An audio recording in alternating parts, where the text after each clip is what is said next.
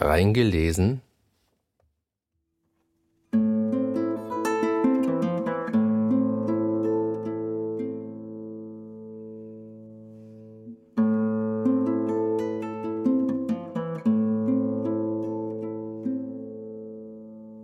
Um die Zeit, in der an der Küste die Linden blühen, saß der einjährig Freiwillige, wie kann man nur, rittlings auf der Mauer, die das Kasernement umschloss.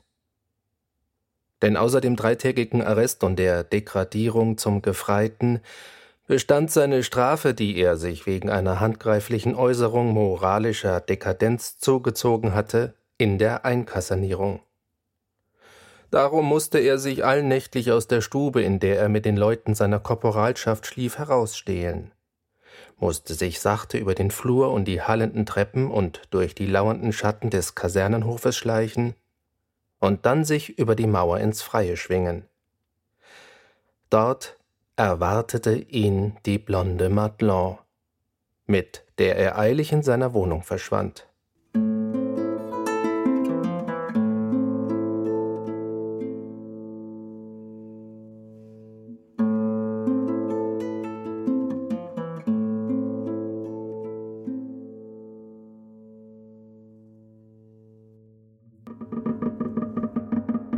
Knarrend zog die alte Uhr Luft in ihre rostigen Lungen und rief zwölf rasselnde Schläge in die Nacht. Und hart und dumpf tapsten die nägelbeschlagenen Stiefel der patrouillierenden Posten auf dem Pflaster oder glitten langsam und tückisch über den knirschenden Kies. Ringsum aber breitete sich in weißen Lachen und Seen der Nebel, aus dem gleich wulstigen Echsenköpfen die Wipfel der Ulmen und Linden ragten und die Lichter einer Bahn wie rote Kakerlakenaugen glotzten. Und mitten aus der sternleeren Nacht hing der Mond wie eine blank gescheuerte Messingampel herab. Eine Handvoll verlorener Klänge kam durch die Luft und flatterte träumend zwischen den rotbraunen Gebäuden und versank gerade wimmernd in den traurigen Nebeln.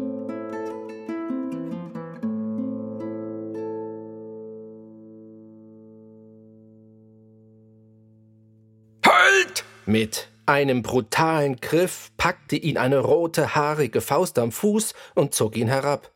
Aber fluchend riss er sich hoch, trat dem Kerl mit Wut ins Gesicht, dass er zurücktaumelte und Helm und Gewehr auf die Erde kollerten und schwang sich herab. Oh, Madelon,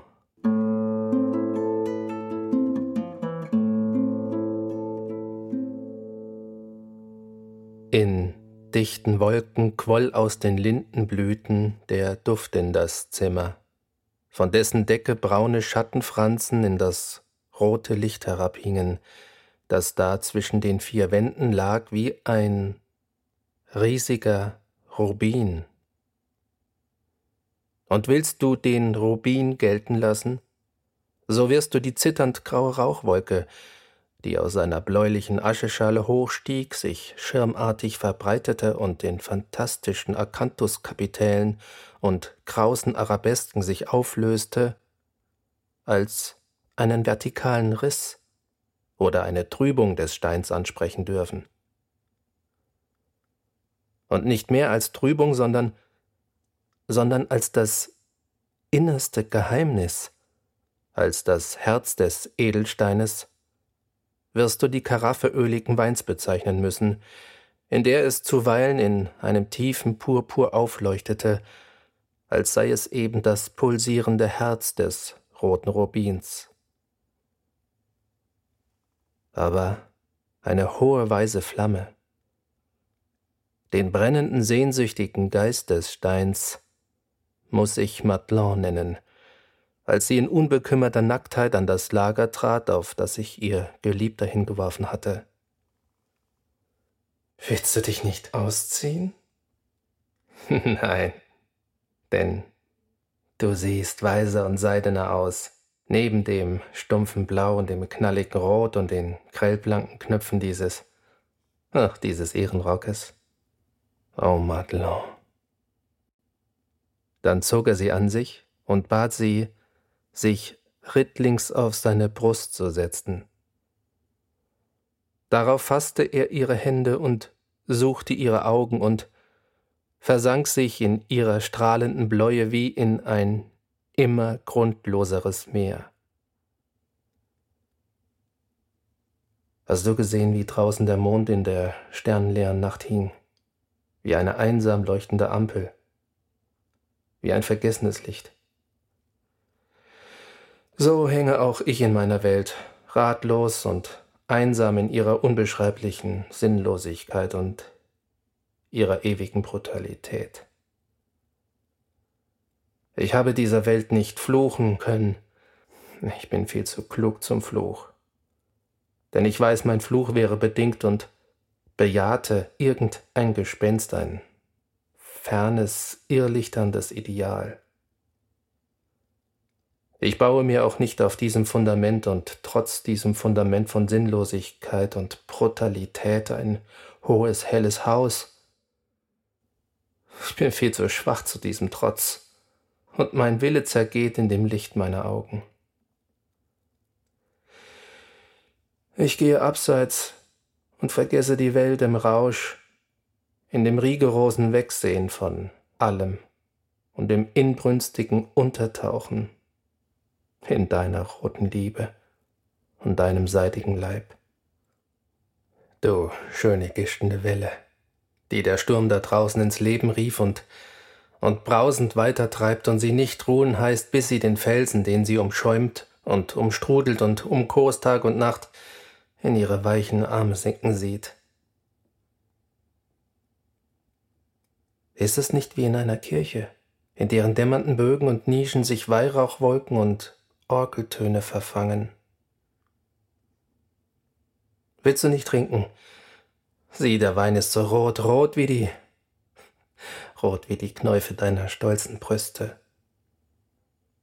Oh, Madelon, in deiner Liebe liegt für mich die Möglichkeit, die Welt anzuschauen als ein Gemälde, an dessen Buntheit und Farbenreichtum ich mich erfreue, ohne nach dem Zweck, dem Schöpfer und der Zusammensetzung der Farben zu fragen du süße Aster, du roter Wein und seidener Leib, o du gischende Welle, du letztes verlorenes Glück und veilchenblaues Lächeln im Winkel. Du, mein Gott. Da rieselte es über ihren Leib, und sie sank über ihn so, dass sein Kopf zwischen ihren Brüsten zu liegen kam. Als der einjährig Freiwillige Wie kann man nur am nächsten Tage vom Feldwebel aus dem Bett geholt wurde und erfuhr, dass er mit zehntägigem Arrest und Verlust der Schnüre bestraft werden würde, nahm ihn einer seiner Kameraden beiseite. Ich verstehe Sie nicht. Ein Mädchen, das Sie notorisch betrügt. Ich habe noch heute Morgen gesehen, wie sie von Ihnen drei Häuser weiter zu einem anderen auf die Bude stieg. Und da sie auch des Nachts erst um zwölf zu Ihnen kommt? Nicht wahr? Und sie nicht wissen können? Da ging der einjährig Freiwillige, wie kann man nur, auf seine Wohnung, entkleidete sich gemächlich und legte sich in die Kissen, die noch die Wärme ihres Körpers trugen. Dort wartete er, bis die Patrouille kam, die ihn abholen wollte, und in dem Augenblick, da sie die Tür aufrissen, schoss er sich die Kugel in den Mund.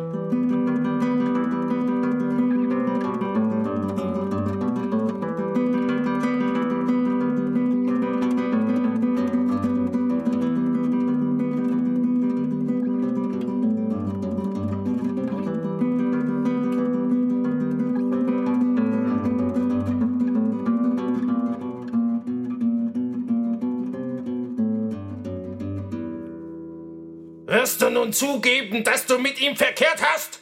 Wirst du? Und da sie schwieg und sich nur wimmernd vor ihm krümmte, fuhr wiederum die Peitsche klatschend über ihren Rücken. Es ist ein Skandal, sich wegen so einer Dirne zu erschießen. Gib es wenigstens zu. Hörst du?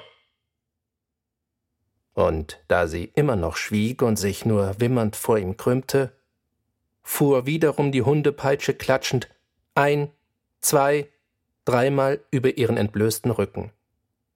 Dann ließ er ihre Hand los, dass die vor ihm Kniende zusammenbrach und mit der Stirn auf die Stuhlkante schlug, und so blieb sie liegen. Er aber lief schnaufend in dem Zimmer umher, in dem eine saure Bier- und Tabaksatmosphäre brütete, fuchtelte mit der Peitsche und warf sie schließlich mit einem Du Ass auf den striemenbedeckten Rücken der blonden Matlon. Dann trat er an das Fenster, öffnete es und wischte sich den Schweiß von der Stirn. Da flog zitternd die Nachtluft herein und streichelte Matlons zerwühltes Haar und hielt vor ihre schluchzenden Augen das Bild von dem dunklen Rubin und seinem purpurnen Herzen. Als aber dieser Musensohn ihren Hauch auf seiner zerhauenen Stirn fühlte, riss er einen Mensursäbel von der Wand und warf sich in Fechterpositur und begann mit dröhnenden Quarten das Ofenrohr zu bearbeiten. Da verlor Madelon den roten Rubin und vergaß zu weinen und fing an, leise in sich zu lächeln. Und als der Unermüdliche den Säbel polternd in die Ecke warf, einen Kasten Flaschenbier an das Sofa zog und zu trinken begann, ließ sie ihre Augen leuchten und wartete nur auf das Na, Kind, wir wollen uns wieder vertragen. Und wie es endlich kam, rutschte sie auf den Knien zu ihm und umfasste mit ihren Armen seinen trunkenen Leib. Dann zog sie ihm Stiefel und Strümpfe aus und drückte ihre Lippen auf seinen Fuß.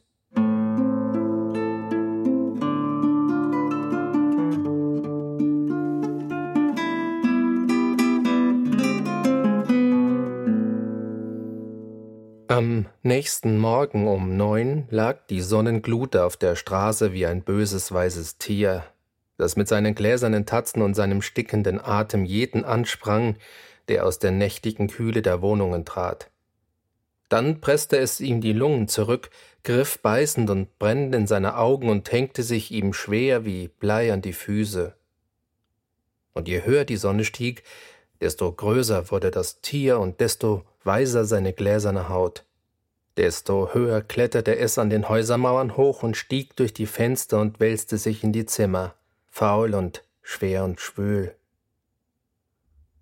Am wohlsten aber fühlte er sich und blähte sich vor Vergnügen in dem Zimmer, in dem neben dem zerbeulten Ofenrohr und den geleerten Bierflaschen der schattige Säbel an der Erde lag. Da zog es in tiefen Zügen den Schweiß und den Bierdunst ein, erwärmte ihn glühend in seiner Brust und hauchte ihn mit einem teuflischen Grinsen über die beiden Schlafenden wieder aus. Davon erwachte Madelon.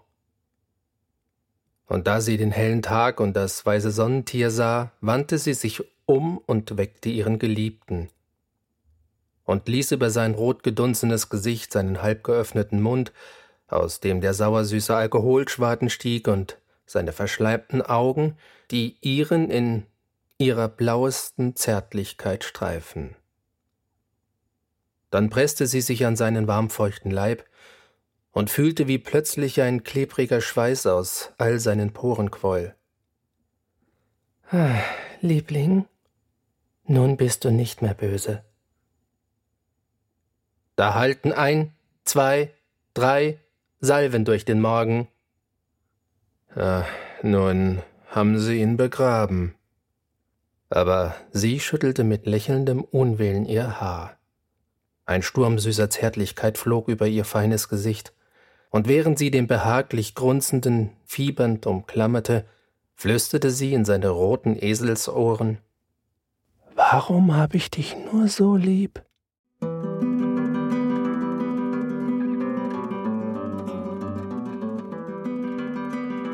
Sie hörten Der Rubin eine Erzählung von Gustav Sack.